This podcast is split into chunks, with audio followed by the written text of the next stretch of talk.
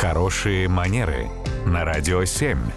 Татьяна, доброе утро. Доброе утро. Татьяна, доброе утро. Да, несмотря на то, что мы часто общаемся по переписке, с голосовыми сообщениями, редко общаемся друг с другом, ну так бывает уже. Но, тем не менее, мы общаемся лично. И вот как понять, что собеседник заинтересован в этом разговоре?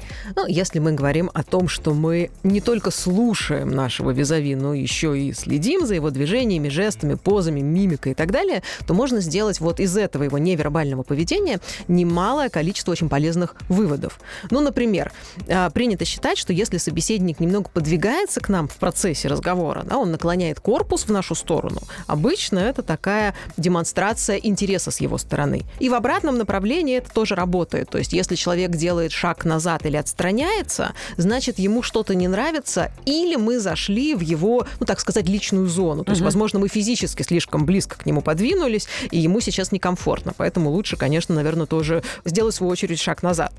А еще хорошим, полезным индикатором того, что человек заинтересован в коммуникации с нами, может быть его прямой открытый взгляд. Вообще, надо сказать, что ученые проводили достаточно много всяких разных исследований, и они пришли к выводу, что самая комфортная продолжительность взгляда — это 3,3 секунды. Если мы смотрим меньше в глаза по продолжительности нашему визави, то вроде бы мы пытаемся что-то от него скрыть. Ну, так это воспринимается со стороны, да, или мы не искренне. А если мы дольше смотрим в глаза, то мы его ставим в неловкое положение, играем в такие гляделки. Да что вы! Да. С таймером теперь? Ой-ой-ой.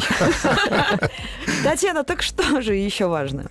Еще важно, когда человек не прячет руки, например, не скрещивает их на груди, не сжимает их в кулаки, когда его ладони раскрыты, и это обычно тоже демонстрация того, что человек, ну, по крайней мере, готов к открытой и искренней коммуникации. А в карманы?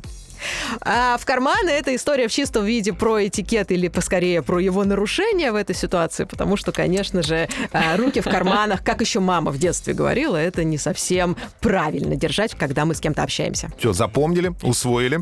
А, друзья, а, свои вопросы Татьяне Барановой можно задать, в том числе с помощью нашего сайта radio7.ru. Татьяна, спасибо за науку. Спасибо. Спасибо. Радио 7.